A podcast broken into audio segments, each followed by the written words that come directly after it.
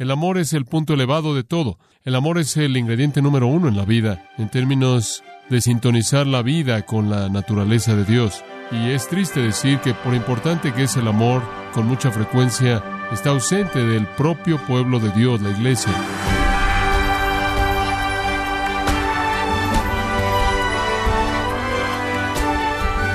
Le damos la bienvenida a su programa Gracias a vosotros con el pastor John MacArthur. Cuando Leonardo da Vinci pintó la Mona Lisa, lo hizo con una mujer de modelo para pintar su obra maestra.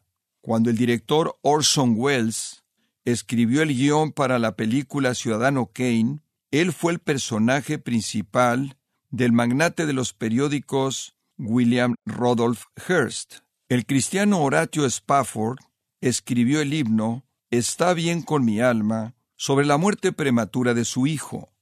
El punto es que los artistas a menudo basan su trabajo en una musa particular. Bueno, el apóstol Pablo creó su magistral retrato del amor en Primera de Corintios 13, y se puede decir que él también tenía un modelo, pero su modelo era el Señor Jesucristo. El pastor John MacArthur continúa con la serie titulada El mayor de ellos, en gracia a vosotros. Tome su Biblia y vea el capítulo 13 de Primera de Corintios. Primera de Corintios capítulo 13. No creo que usted encontraría argumento alguno del hecho de que lo más importante en el mundo, el sonum bonum de la vida es el amor. En el 13:13 dice, el mayor de ellos es el amor. En 1 de Pedro capítulo 4 dice, sobre todo, tened amor. Y cuando la Biblia quiere definir a Dios, cuando Dios quiere definirse a sí mismo, Él dice acerca de sí mismo, Dios es qué? Amor. El amor es la definición más clara. El amor es la personificación de la naturaleza de Dios. En Romanos capítulo 13 dice, el amor es el cumplimiento de toda la ley. El amor es el punto elevado de todo. El amor es el ingrediente número uno en la vida, en términos de sintonizar la vida con la naturaleza de Dios. Y es triste decir que por urgente que es el amor, por importante que lo es, por divino que es, con mucha frecuencia, está ausente del propio pueblo de Dios, la iglesia. Y una gran ilustración de eso es la iglesia en la ciudad de Corinto, una iglesia en la que existía toda la multiplicidad de dones espirituales, una riqueza de maestros humanos que iban desde el apóstol Pablo, Apolos y a muchos otros, la mejor de la enseñanza, un gran entendimiento de la doctrina, una gran facilidad para alcanzar a los perdidos en una ciudad estratégica, con todo a favor de los corintios, Pablo les dice que en total eran cero en el capítulo 13 porque dice el amor no está ahí. Y cualquier cosa menos amor es igual a cero. Y entonces el apóstol Pablo le señala la necesidad absoluta aquí, la urgencia del amor, trágicamente ausente en su comunidad de creyentes. Y sabe una cosa, usted tiene que pensar también que, por importante que es, es algo muy extraño, que ha sido tan difícil para la iglesia verdaderamente experimentar amor. Ahora, la palabra que es usada a lo largo de este texto aquí para amor es agape, y asumimos que es la palabra más fuerte, la palabra más grandiosa, la palabra más sublime, la palabra que define de manera más plena para hablar de esto en particular, y entonces esa es la palabra que se usa aquí. Han habido muchas definiciones del amor, han habido muchas personas que han escrito libros acerca del amor, puede encontrar libros acerca del amor en todo siglo, hay canciones del amor, hay poemas del amor, hay discusiones del amor, pero cuando lo ha dicho todo, y lo ha leído todo, y lo ha cantado todo, y lo ha oído todo, no lo ha oído hasta que usted ha leído 1 Corintios capítulo 13, versículos 4 al 7, porque aquí está la descripción más completa del amor jamás escrita. La razón por la que digo eso es porque esta es la definición propia personal de Dios del amor. Y más que una definición, es una descripción. De hecho, si usted quiere ser técnico en esto, la Biblia nunca define el amor, nunca define el amor, nunca define el amor en términos de abstractos, en términos de actitudes, en términos de sentimientos, en términos de ideología, nunca define el amor, únicamente describe el amor en acción, porque el amor no es un abstracto, el amor no es un sentimiento, el amor realmente no es una actitud, el amor es una obra, el amor es una actividad. Y para apoyar eso quiero señalarle algo que usted no sabría, a menos de que usted estuviera consciente del griego, pero en los versículos 4 al 7, en donde usted ve la expresión normal escritural de esto y dice, el amor es sufrido, el amor es amable, el amor es esto, el amor no es eso, el amor no es aquello, y lo que usted lee en el inglés son adjetivos. Pero en el griego no hay adjetivos aquí, todos estos son verbos. Y los verbos describen qué? Acción. El amor no es algo que usted describe con adjetivos. El amor es algo que usted describe con verbos, porque el amor únicamente es descrito, no es definido. El amor únicamente es amor cuando actúa. Y esa es la manera en la que es presentado en la palabra de Dios. Entonces la Biblia nunca define el amor, únicamente lo describe. Y la descripción aquí es hermosa. Pero en cada una de ellas un verbo está actuando. Los corintios desesperadamente habían malentendido la realidad debido a que en toda la corriente de actividad no había amor ahí. Entonces Pablo se detiene ahí para mostrarles cuatro cosas del amor. La prominencia del amor, en segundo lugar, las perfecciones del amor o las propiedades del amor.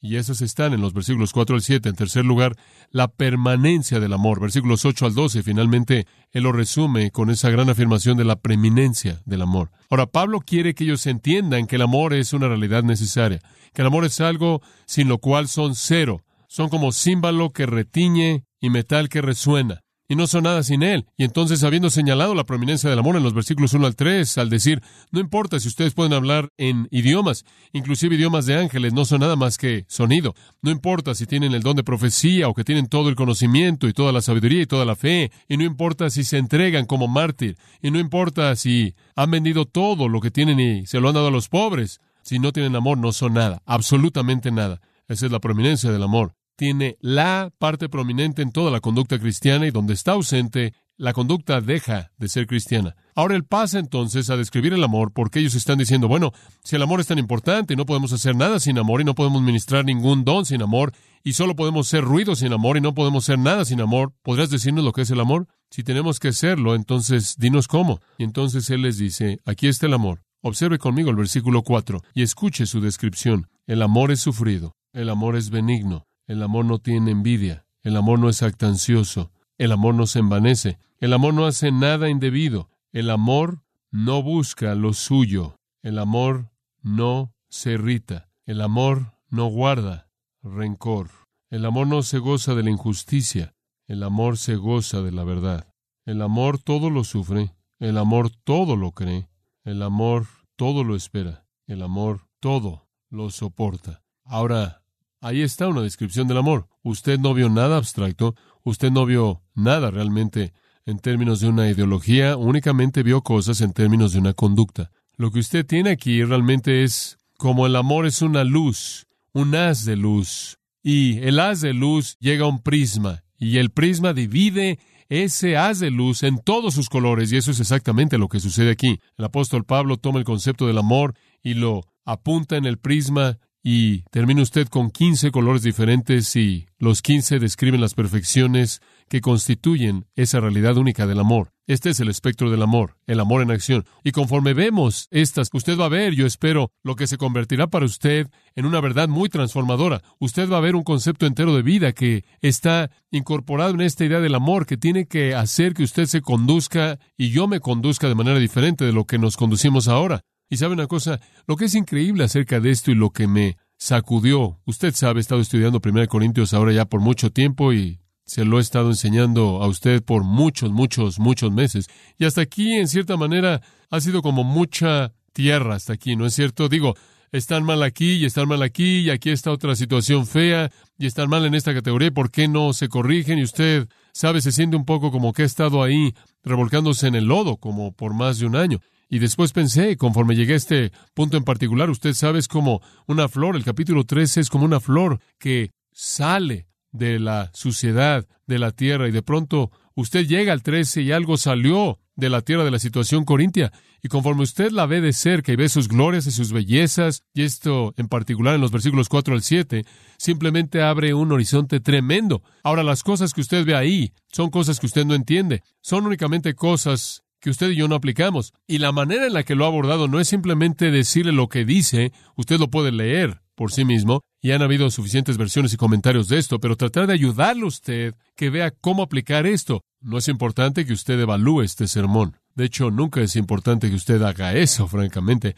Pero no es importante particularmente ahora que evalúe y diga, bueno, su primer, su punto 1B no fue muy fuerte y no vi el punto 2 y demás y pareció estar un poco desorganizado y no fue una muy buena ilustración y no aplicó. Entonces, no es importante que usted se vuelva analítico. No es importante inclusive que usted diga, hombre, eso fue fabuloso, eso fue fabuloso, realmente me gustó eso. Eso tampoco es importante. Lo que es importante es que usted evalúe su vida a la luz de las características del amor y usted se mida. Eso es importante. Nada más lo es. No es importante si usted le gusta esto o no le gusta aquello. No es importante si fue información nueva o antigua. No es importante si fue aburrido o si fue emocionante. Únicamente es importante que usted tenga la integridad y la honestidad de evaluar su vida a la luz de estos principios y diga, esto soy yo o esto no soy yo. Eso es lo único que importa y eso es lo que yo pienso.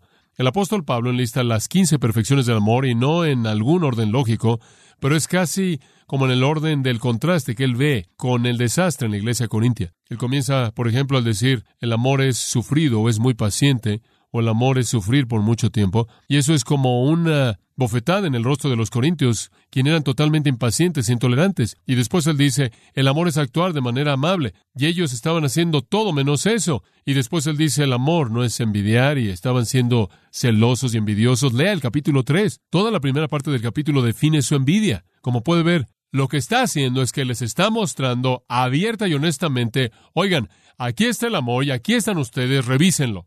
Y dense cuenta de que la manera en la que se ve ahora, nada de lo que ustedes hacen importa, porque no hay amor ahí. Y simplemente para que sepan por qué no hay amor ahí, lo voy a definir y revisen su vida a la luz de esto. Y eso es lo único que importa conforme lo estudiamos.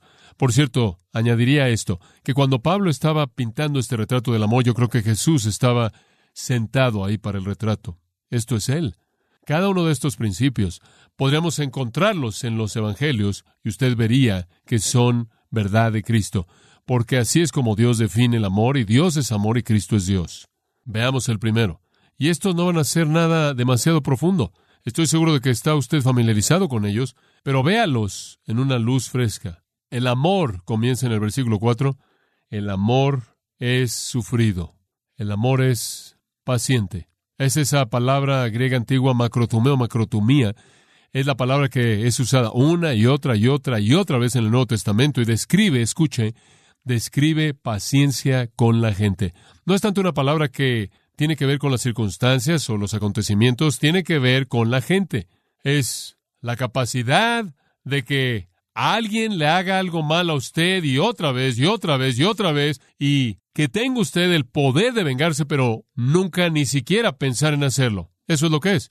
Crisóstomo, ese primer padre de la iglesia, dijo, es la palabra que es usada del hombre a quien se le hizo algo mal y que fácilmente tiene en su poder la capacidad de vengarse, pero nunca lo hará. Esa es la palabra. Es el espíritu que nunca se venga. Describe a la persona que nunca, jamás se enoja. ¿Sabe una cosa? Es interesante pensar en esto, pero este es un concepto estrictamente cristiano.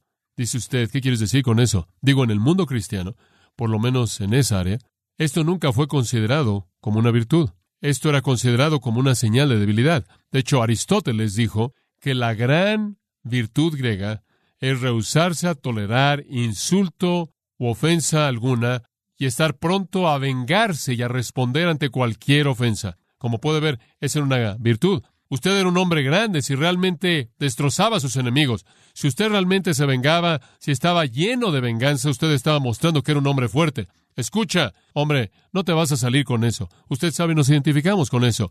Hacemos héroes de la gente que se venga. Decimos, hombre, ahí hay un hombre fuerte. Le respondió ese hombre, hombre, ese hombre lo necesitaba. Usted sabe, pensamos que eso es valiente. Pensamos que realmente ese es un hombre el que se levanta y dice tú y después Usted sabe, le dice y contamos nuestras historias de héroes. Hombre, me acuerdo cuando conocí a ese hombre, le dije una o dos cosas. Eso es heroísmo para nosotros. Para Dios, eso es lo opuesto mismo del amor.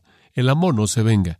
Y eso es algo nuevo para los griegos. El cristiano es uno que ama, entonces el cristiano es uno que es ofendido, insultado y lastimado y está en una posición de vengarse, pero nunca se venga, nunca se venga. La palabra literalmente significa con una paciencia, larga, una paciencia larga, tiene un fusible largo. Usted puede estudiar a lo largo del Nuevo Testamento y usted estudiará la palabra una y otra vez porque aparece tantas veces. Pablo dijo que fue característico de su propio corazón, 2 Corintios 6:6. Él dijo que deberá ser característico de todo cristiano, Efesios 4:2.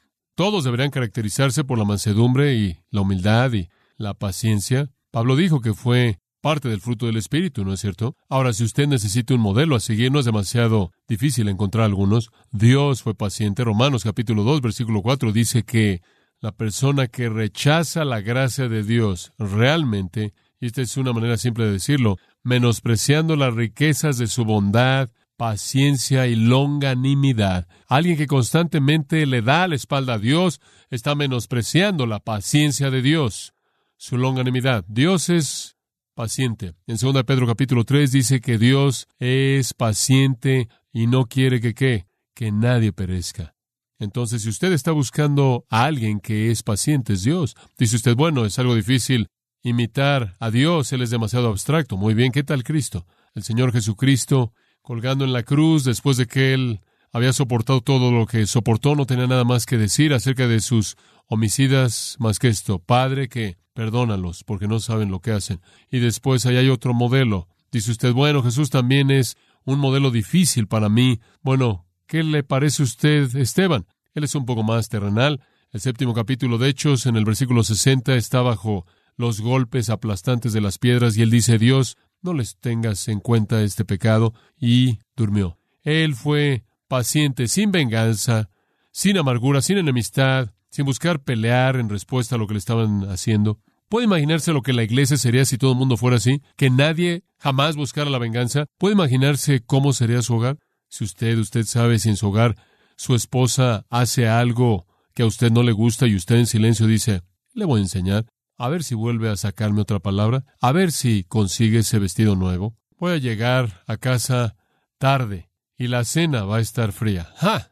Es el espíritu de venganza. Pero eso no es amor, ¿verdad? Al amor le pueden hacer mal y mal y mal y nunca quiere vengarse.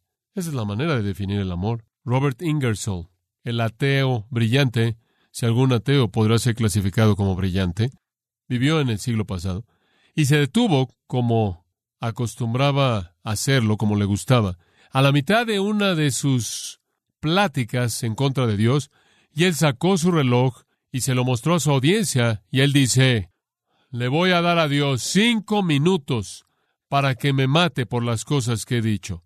Así solía burlarse de Dios. Bueno, no fue matado, y alguien le contó este incidente al gran cristiano Teodoro Parker, y Parker sonrió y dijo esto, y citó, ¿Y acaso el caballero pensó que podía agotar la paciencia del Dios eterno en cinco minutos? Dios es paciente, ¿no es cierto? ¿No le da gusto a usted? Si no fuera paciente, usted habría sido aplastado hace mucho tiempo y yo también. La gente dice, oh, pero me ha quedado mal una y otra vez. Sí, y Dios podría decir eso, ¿no es cierto? Piensa en Israel, la historia de Israel, el registro de un amor paciente por parte de Dios hacia un pueblo rebelde, desobediente, pecaminoso, desleal. Usted dice sí. Bueno, antes de que usted diga eso en alta voz, se oye muy parecido a mi biografía también. Si Dios fuera impaciente, ya no estaremos aquí, pero Dios es un Dios paciente. Es una característica poderosa del amor. Y sabe una cosa, cuando usted trata con gente con paciencia, tiene un efecto tremendo. Cuando no hay venganza, una gran historia de eso tiene que ver con Abraham Lincoln. Abraham Lincoln tuvo muchos amigos y tuvo algunos enemigos. Un hombre que se volvió un enemigo más bien expresivo, se llamaba Stanton, algunos de ustedes historiadores pueden recordarlo. Stanton simplemente despreciaba a Lincoln. De hecho, en papel impreso lo llamó un payaso de nivel bajo, astuto. Y en una ocasión, él le dio el apodo del gorila original. Y él dijo que era ridículo que la gente fuera a África dando vueltas tratando de encontrar un gorila cuando podían encontrar uno fácilmente en Springfield, Illinois. Estaba muy amargado en contra de Lincoln y Lincoln nunca jamás le respondió, nunca le dijo una palabra. Llegó a un punto en el que fue momento de escoger a un ministro de guerra para el gobierno de Estados Unidos y Lincoln escogió a Stanton. Alguien dijo, ¿por qué? Él dijo, porque él es el mejor hombre. Los años pasaron y el biógrafo dijo esto. La noche, cuando la bala del asesino le quitó la vida a Lincoln, en la pequeña habitación a la que el cuerpo del presidente fue llevado, ahí estaba de pie ese mismo Stanton, mirando en silencio el rostro de Lincoln y hablando en medio de sus lágrimas, dijo esto, y cito, Ahí yace el gobernante más grande de los hombres que el mundo jamás ha visto. Fin de la cita. Él nunca aceptó la política de Lincoln, pero él no podía resistir su paciencia. Él no podía resistir el espíritu de no venganza del hombre. La canción dice, matándola suavemente con bondad. Paciencia. El amor perdona setenta veces siete cuando se le ha hecho algo mal. Y eso nos lleva al segundo atributo, bondad. Y este es el otro lado. Escuche esto ahora. La paciencia soporta las heridas de otros y la bondad les devuelve únicamente obras buenas. La paciencia dice, voy a recibir cualquier cosa de mis enemigos. La bondad dice, voy a dar cualquier cosa que a mis enemigos para satisfacer su necesidad. Ahora, esa es la esencia. Bondad es simplemente el otro lado. La palabra de raíz en el griego es útil. Haré lo que sea que sea útil para mi enemigo, que sea útil para otro, viviré mi vida para beneficiar a otros. Eso es lo que le está diciendo. El amor está consciente de usarse a sí mismo en otros. El amor es útil para otras personas. No es un abstracto, no es un adjetivo, es la obra de bondad, es la obra de generosidad, es el acto que usted hace para alguien más lo que necesita que sea hecho. Cuando dice que el amor es amable, no está hablando de una actitud dulce, está hablando de una obra útil para alguien más. El amor se entrega a sí mismo para ayudar a alguien, inclusive un enemigo. Cuando Jesús dijo, amad a vuestros enemigos, Él no dijo, siéntanse bien por ellos. Él simplemente estaba diciendo esto, hagan cosas buenas para sus enemigos. Incidentalmente, Pablo no retrata aquí el amor en un ambiente o en una atmósfera ideal, en absoluto. Este no es un gran grupo de personas que tienen un afecto cálido y tienen una amistad maravillosa. Estas personas se odian en la iglesia corintia. Y él dice, en la atmósfera difícil de una iglesia pecaminosa, egoísta, en el ambiente difícil de un mundo malo que trae influencias negativas en contra del amor. Esa es la atmósfera en la que la naturaleza verdadera del amor realmente brillará. Ahora de nuevo, ¿Vemos algún modelo de la bondad del amor, del amor que hace cosas buenas por otros? Bueno, ciertamente Dios, ¿no es cierto? Ciertamente Dios, Romanos 2.4, se lo acabo de leer, la bondad de Dios, la benignidad de Dios hacia nosotros. Dios ha hecho una y otra vez cosas para beneficiar inclusive a sus enemigos, ¿no es cierto? Y como usted sabe en Tito, ese versículo que dice en el 3 de Tito, versículo 4, después, según la bondad y el amor de Dios, Dios es amable Dios hace cosas de bondad. En 1 Pedro 2.3, si es que habéis gustado la benignidad del Señor, benignidad es la misma palabra. Dios simplemente es bueno, Él simplemente hace cosas buenas, Él hace cosas útiles, Él hace cosas que ayudan a la gente. Y después está el Señor Jesús. Y me encanta lo que dijo en Mateo 11.30. Jesús dijo, Tomad mi yugo sobre vosotros y aprended de mí, porque mi yugo es, ¿qué? Fácil la palabra fácil en el griego es la misma palabra traducida bondad en 1 Corintios 13. Jesús simplemente está diciendo, acompáñenme y les voy a expresar bondad. Es un pensamiento tremendo. Esta es una gracia que puede curar las heridas del mundo. Esta es una gracia que puede curar las heridas en su familia. Permítanme preguntarles, padres, ¿son amables el uno al otro? Digo, ¿realmente amables? ¿Acaso es su primer pensamiento? ¿Qué puedo hacer que sería útil, que te ayude, significativo a mi cónyuge apenas después de que me han irritado? ¿Cómo puedo devolver su enojo con bondad? ¿Cómo puedo devolver su herida con algo útil y bueno que necesitan? Permítanme preguntarles esto, padres. ¿Son amables hacia sus hijos? ¿Acaso sus hijos perciben una ternura? ¿Acaso se esfuerza por hacer cosas buenas por ellos? No quiero decir que los compre debido a su falta de amabilidad. Me refiero a hacer cosas que son amables para ellos. ¿Hace usted el esfuerzo o no puede ser molestado? ¿Está usted dispuesto a hacer algunos sacrificios para ayudarles? ¿Sabe una cosa? Eso es bastante práctico en nuestra casa. ¿Me vas a ayudar o no, papá, con mi tarea? Ese es nuestro asunto. Papá, mi hijo me dice, ¿me ayudarás a estudiar para mi examen? Bueno, sería amable hacer eso, ¿no es cierto? Para ayudarle. Ahí es en donde se encuentra la batalla, usted sabe, esa es la médula, ese es el meollo. El amor es amable, cura heridas, espera pacientemente, soporta cualquier cosa, nunca se venga, únicamente devuelve bondad. En tercer lugar, en este pasaje hermoso, al definir las características del amor, observe de nuevo el versículo 4. El amor es sufrido, es benigno, el amor no tiene envidia. Hombre, la envidia es algo malo. Otra palabra para envidia es celos. Ahora hay dos tipos. Estaba pensando en esto. Básicamente hay dos tipos. Una es superficial y la otra es profunda. Celos profundos que apestan, que están putrefactos. De hecho, Shakespeare la llamó la enfermedad verde. De ahí vino eso. Y Salomón la llamó putrefacción de los huesos. Y había un proverbio antiguo latino que decía que era el enemigo del honor, y alguien más escogió llamarla la tristeza de los necios, celos. Pero hay dos tipos. Están los celos superficiales que dicen, quiero lo que tú tienes. Me encantaría que tuviera eso. ¿Cómo es posible que él tenga un auto nuevo? Usted sabe, mi vecino. ¿Por qué? Y yo tengo un Accord 1932. ¿Qué está pasando? Digo, ¿por qué yo terminé con lo malo. ¿Cómo es posible que él pueda pagarlo? Él no tiene más dinero que yo. La gente me ve manejando en donde vivo. No creen que tengo éxito. Después, si tan solo lo arreglo y lo pinto, entonces sabrán que estoy tratando de parecer exitoso. ¿Verdad? Celos, envidia. Quiero lo que él tiene, pero eso no está al nivel más profundo. El nivel más profundo dice, desearía que no lo tuviera. ¿Verdad? Lo primero es que usted lo quiere, lo segundo es que usted resiente que lo tiene. Fue Barclay quien dijo en su mente es la maldad del alma. Esa es la envidia profunda en donde no es solo que usted lo quiere, sino que usted no quiere que ellos lo tengan.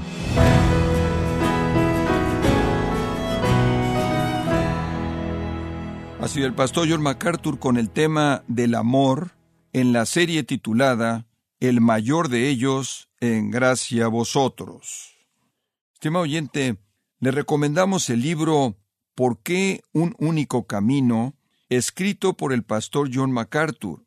Este libro le da las herramientas que necesita para proclamar el mensaje del Evangelio y puede obtenerlo en gracia.org o en su librería cristiana más cercana.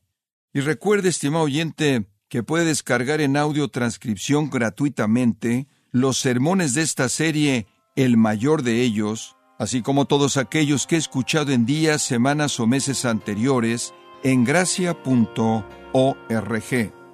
Si tiene alguna pregunta o desea conocer más de nuestro ministerio, como son todos los libros del pastor John MacArthur en español, o los sermones en CD que también usted puede adquirir, escríbanos y por favor mencione la estación de radio por medio de la cual usted nos escucha en Gracia a Vosotros. Es importante conocer no solo el país y ciudad de donde usted nos escucha, sino también la radio. Para quienes contactan nuestro ministerio por primera vez, pueden solicitar una copia del mensaje de promoción sin costo alguno, un mensaje por oyente únicamente. Si usted vive en los Estados Unidos o Puerto Rico, escríbanos a Gracia Vosotros, P.O. Box 4000, Panorama City, California 91412 o puede escribirnos a través del siguiente correo electrónico radio arroba En nombre del pastor John MacArthur, nuestra coordinadora de estaciones Marilina Caruli y del personal, le damos las gracias invitándole para que nos acompañe en la próxima edición para continuar desatando la verdad de Dios un versículo a la vez, aquí en Gracia a Vosotros.